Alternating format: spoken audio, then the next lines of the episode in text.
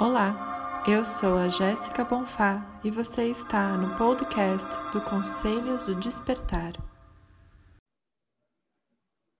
Olá, queridos, aqui é a Jéssica.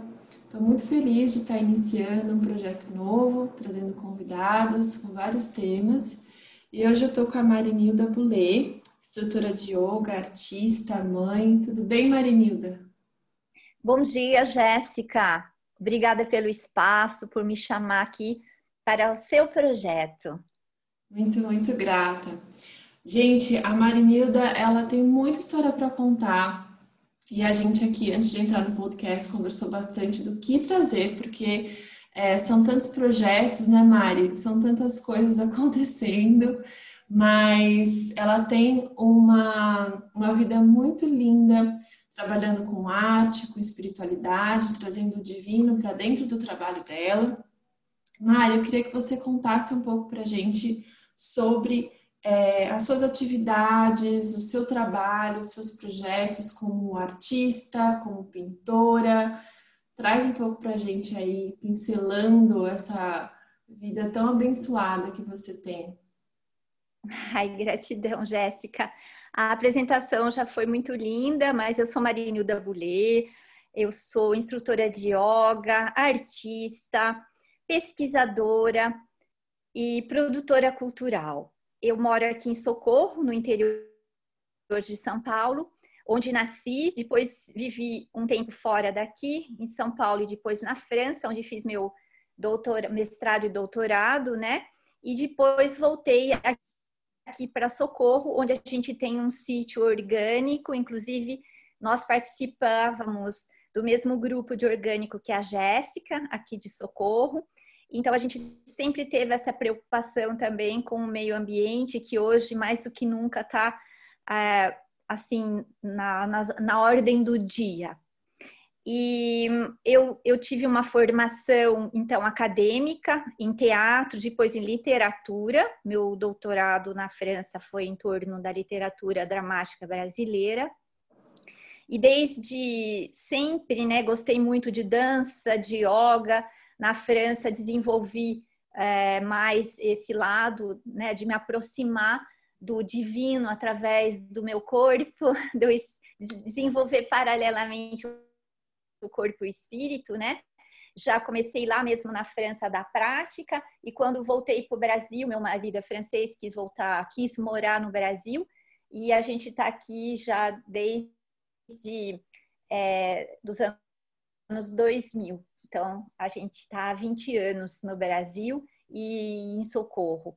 Ai, que é, a prática da yoga é, a gente tem essa benção também de, de morar aqui nesse paraíso que é o nosso sítio. A uhum. gente, nessa pandemia, inclusive, a gente agradece todo dia, né? Eu me levanto, Sim. eu faço uma saudação, eu recebo a energia do sol, eu troco com ele, e eu sempre levanto e, e agradeço pedindo o seguinte: Senhor meu Deus, que hoje eu faço o melhor que eu possa, mas que amanhã eu possa mais. Então, que eu, como artista, possa aperfeiçoar o meu cálice, né? Para receber através dele a beleza, porque a beleza ela não vem de mim, eu a recebo, eu só aperfeiçoo o meu cálice para recebê-la, né? Uhum. E poder hoje fazer meu melhor, mas amanhã um pouco mais. Então, essa questão da evolução. Interessante você assim ter que... trazido essa questão do, do meio ambiente, porque foi assim que a gente se conheceu, né? É, nossa família também, minha família também tem um sítio orgânico. E quando encontrei a Marinilda foi muito interessante, porque ali eu achei uma artista, mas também uma amante da natureza, da ecologia, e a arte dela revela é, esse, essa rede, essa conexão da cultura brasileira com a natureza, com o nosso bioma e também com a espiritualidade. Isso é muito lindo ver no seu trabalho, Mari. Você tem esse olhar, você consegue né, penetrar a obra e o que está atrás dela. É muito bonito. Nem todo mundo consegue essa penetração, né? Então, nós artistas, quando a gente é, passa pelo processo criativo, a gente tem todas essas etapas, mas não são todas as pessoas que conseguem ter a leitura, né? Uhum. Então, a formação do olhar, ela é muito importante. E, e você tem um olhar, quanto mais é, apurado, quanto mais você também está próxima dessa simbologia, dessa espiritualidade que as obras trazem, né? Com certeza. Mari, então, conta pra gente como que foi esse florescer na arte, a primeira vez que você comprou uma tela, que você vendeu uma peça. Traz um pouco pra gente como foi esse desenvolvimento. A arte, ela veio para mim é muito, acho que até na barriga da minha mãe, que a mamãe era uma grande desenhista, um, um ser muito sensível. E a gente fez muita coisa juntas, inclusive nossos projetos de, de pesquisas no, no, domínio da cultura tradicional e popular, que eu também faço, eu sou presidente de uma associação aqui, que é o ITC, Instituto Totem Cultural, que é uma associação que desenvolve desde 2008 pesquisas e projetos de fomento a essa cultura tradicional a espiritualidade brasileira também, fruto do sincretismo nosso, né? Então, a mamãe sempre foi muito um, um ser inspirador para mim, né? E, e, eu aprendi muito com ela, porque ela desenhava muito bem e eu, de vê-la desenhando, aquilo foi me impregnando. É, eu fui estudar em São Paulo, fui estudar teatro. Uhum. Nunca estudei artes plásticas, mas aquilo já estava sempre em mim. No teatro, eu montava as peças é, para as crianças, sempre gostei muito de trabalhar com as crianças. Eu fazia tudo, escrevia o roteiro, interpretava, fazia os bonecos, que eu usava muito, fazia o cenário. Então, que legal. As artes, usava as artes plásticas também ali, né? Sim. E fui para a França. Na França, eu desenvolvi muito a aquarela, que é mais fácil quando você está viajando pintava telas em São Paulo. É, mas como eu estava focada na literatura dramática, que foi sempre a minha paixão, a literatura, né? Tanto que quando eu escrevo, você estava falando mesmo do ritual, né? Para uhum. essa conexão com o divino. Quando eu escrevo, eu, eu rezo a invocação da musa, do Homero, que ele, que ele, que ele coloca no início da Odisseia, né? Ó oh, divina poesia, deusa, filha de Zeus, e vai toda a historinha do Homero, né, que ele recita, e, e no final ele diz: faça com que essa história viva para nós em todos os seus múltiplos significados. Ou seja, a Odisseia de Ulisses é a Odisseia humana, né? Nós uhum. buscando o nosso ser interior, né? Aquela Sim. voz do silêncio que fala Helena Blavatsky, né? Buscando escutar a nós mesmos. Quando tudo silencia, a gente se ouve. Então, o Ulisses, para mim, quando eu escrevo, é um pouco isso, trazer essa história, não deixar morrer, né? Que então, lindo! Então, é, mesmo se eu sempre trabalhei mais na, no teatro, na literatura dramática, meu doutorado foi aí. Então, o desenho, a, as artes plásticas foram um, um, uma, um elemento contínuo. Quando eu voltei para o Brasil, eu, eu vi florescer em mim a arte naif. Então, porque uhum. como eu nunca uhum. tinha feito uma FAAP, ou mesmo uma USP, ou, ou que seja, né, ter aulas de desenho com professor, né, minha professora sempre foi minha mãe, entre aspas, se eu tive uma dela, né. Trouxe é, já de casa, né, Mari? É, esse movimento, né, de conviver com a arte, né? Uhum. E quando eu voltei para o Brasil, eu, eu entrei em contato com a arte naif. Porque eu acho que é, um, é uma estética, né, que maravilhosa, porque ela vai lá no seu ser. A, o, o artista naif, ele molha o seu pincel as cores do seu pincel estão na alma do artista. Então, ele tem essa, essa questão de realmente é, trazer o que tem mais é, no âmago do artista, uhum. na sua espiritualidade, naquilo que ele é realmente na voz do silêncio. No seu silêncio, ele é o que a arte naif passa. Porque você não tem é, uma técnica, você não recorre a ela. Você vai acabando apurando a sua técnica, né? Mas pela, por essa via, pelo, uhum. pelo interior, pela espiritualidade. Então, é, daí aflorou em mim a arte naif. Daí foi demais. Daí eu comecei a expor, a vender. Gratidão a você que também com esse olhar maravilhoso que você tem, você exportou minhas obras para seus amigos no Canadá Sim. e em outros lugares. Então, é, foi um pouco esse o processo. E agora a gente está falando dessa espiritualidade e dessa arte. É, chegou um momento que você assim uh, classificou agora a espiritualidade está aparecendo na minha arte ou isso sempre teve? Porque a gente está vendo que tem vários artistas é, trazendo mais enfoque né, nesses elementos divinos.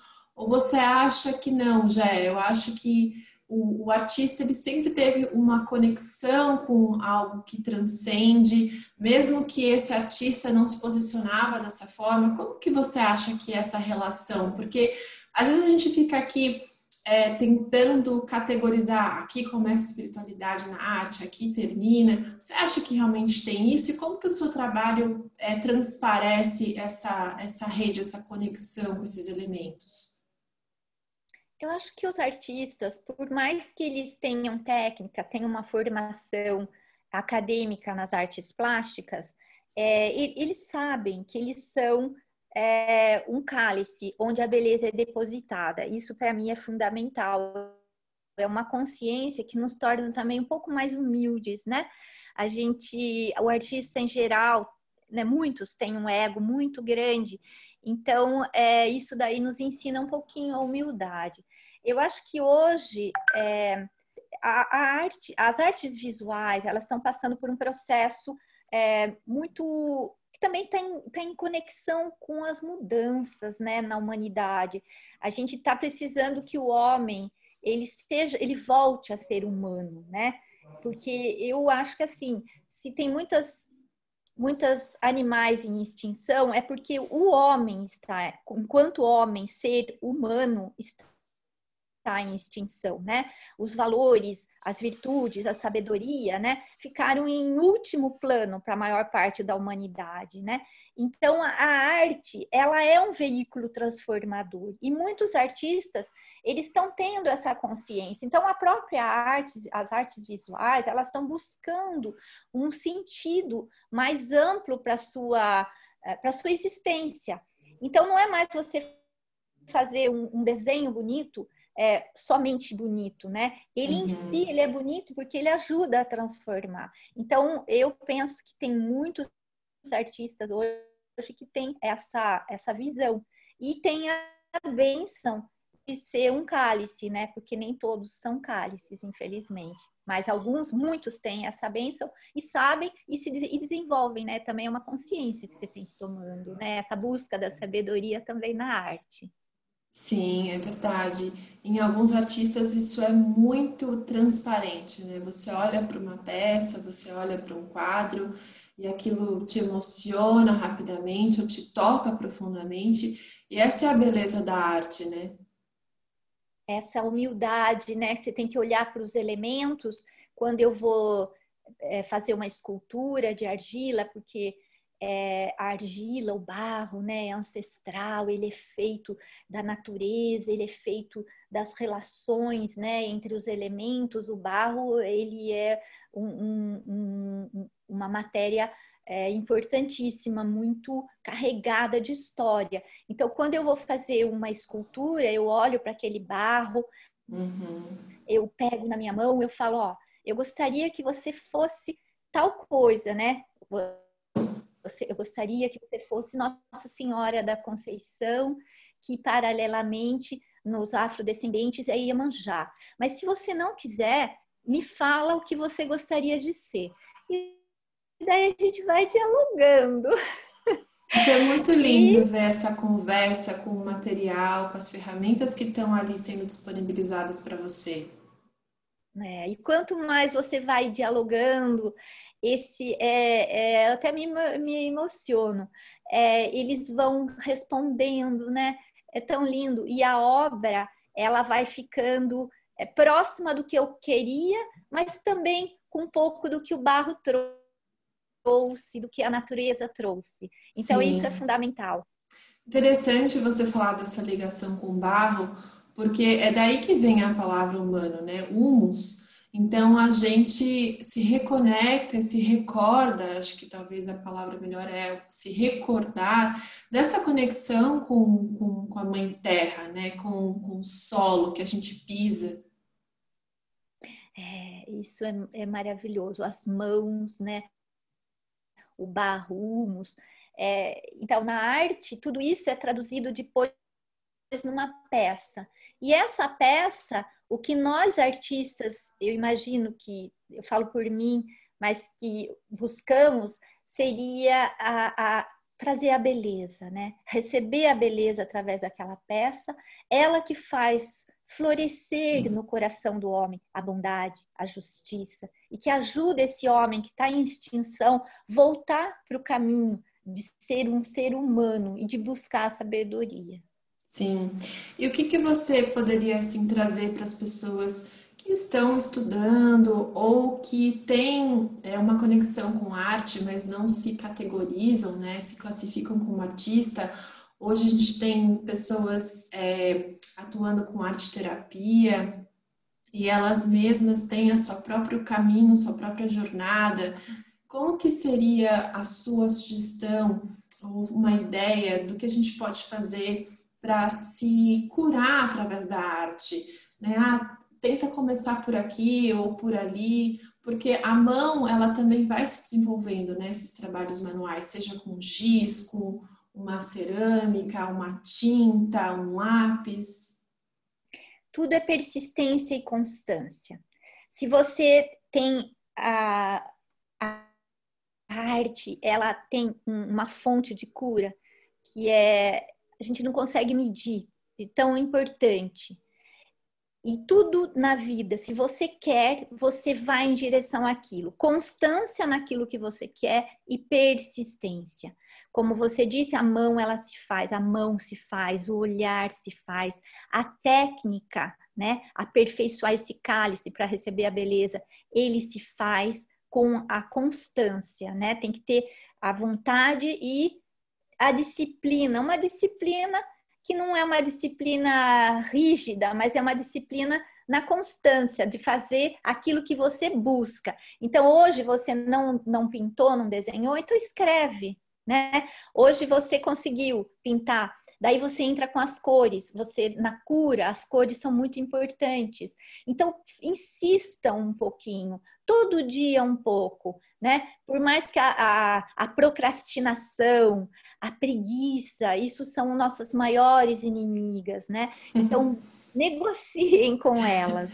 É, né? Vamos negociar, negociar todo dia um pouquinho. Hoje, nossa, hoje não estou afim. Ah, mas ah, vamos só pensar então, vamos fazer o risco na tela, ou vamos fazer o risco no papel. Daí se começa, daí você vai vendo que, que tem mais, que você quer mais. Se relaciona com as cores. As cores trazem cura, cada uma delas traz uma vibração diferente, né? A gente mesmo estudando um pouquinho mais, a, a gente vê que tudo é vibração. Uhum. Então você vai conseguir melhorar, né? Você vai e, e, já o fato de sentir que precisa buscar uma terapia, buscar um, um, um veículo de cura, já é um grande passo para ela. Então, é, busque cores, pegue as cores, pegue argila, nem que você nunca tenha feito um curso, né? O curso ele vai ajudar você a, a desenvolver técnica, ter novas ideias que você não tinha tido, mas já comece a lidar com esses elementos. Eles já vão por si ajudar o seu ser circular, né? Essa energia que precisa se transformar e sair de você para ajudar na cura. Adorei, perfeito. E falando em novas ideias, o que, que você está fazendo atualmente? Quais são as, os projetos aí que estão vindo? O que, que você está desenvolvendo no momento? Dois projetos, um muito centrado na espiritualidade, na abertura para cura, que sempre existiu nas benzedeiras e benzedores. Fizemos uma pesquisa grande de campo, ganhamos um prêmio do governo do estado para desenvolver essa pesquisa de um programa que é Programa de Ação Cultural. e fomos ao encontro das benzedeiras da cidade de Socorro, que fica na divisa de São Paulo e Minas. É, então, recebemos essa influência muito grande mineira desses uhum. benzimentos. Tem, mapeamos oito benzedeiras, três benzedores e uma, a Júlia, que trabalha com a, com a com uma questão assim muito mais centrada nas, nas ervas, né? Uhum. E através desse, dessa pesquisa, que, é, editamos um curta-metragem que está quase pronto, uma exposição presencial e online. Tudo isso depois eu posso passar os links para vocês, né, poderem é, participar com a gente, compartilhar um pouquinho dessas pesquisas. Então, essa questão importantíssima, quando os médicos é, eram muito longe da zona rural e, e inacessíveis, foi se desenvolvendo todo essa, essa rede de mulheres e homens que ajudavam na cura, que conheciam as plantas, que receberam dos nossos indígenas um conhecimento ancestral importantíssimo sim, e aplicavam, sim. né? Perfeito. Então esse é um projeto e dele e para ele eu fiz várias obras de arte e convidei amigos artistas para fazerem e um fotógrafo aqui, o Cuca Jorge, é um fotógrafo incrível que mora na nossa cidade, que não é originário daqui, mas que já está aqui há muitos anos, para fazer todo o registro em foto e o projeto está lindo. É... E ao lado dele, o beijo banal. Por quê? Porque nós, como artistas, nós temos também uma responsabilidade é, muito grande com o planeta, né? Nós, uhum. humanos, temos essa responsabilidade. Sim. E, e Brasil, o Brasil tem a Amazônia, e a Amazônia está num, tá num momento crítico da sua existência, né? Ela já está devastada é, assim, toda, toda, toda a floresta está sendo queimada, ela já foi é, uma parte, a parte leste dela já foi totalmente destruída. Nós teríamos agora que preservar um pouco o que resta para que o nosso futuro não seja tão ruim. Já não vai ser bom, né? porque associando todas as mudanças climáticas, o colapso da biodiversidade que está acontecendo na Amazônia, com essas entrelaçando, né, esses dois pontos, com toda a biodiversidade que vai sumindo, mas também os indígenas, né?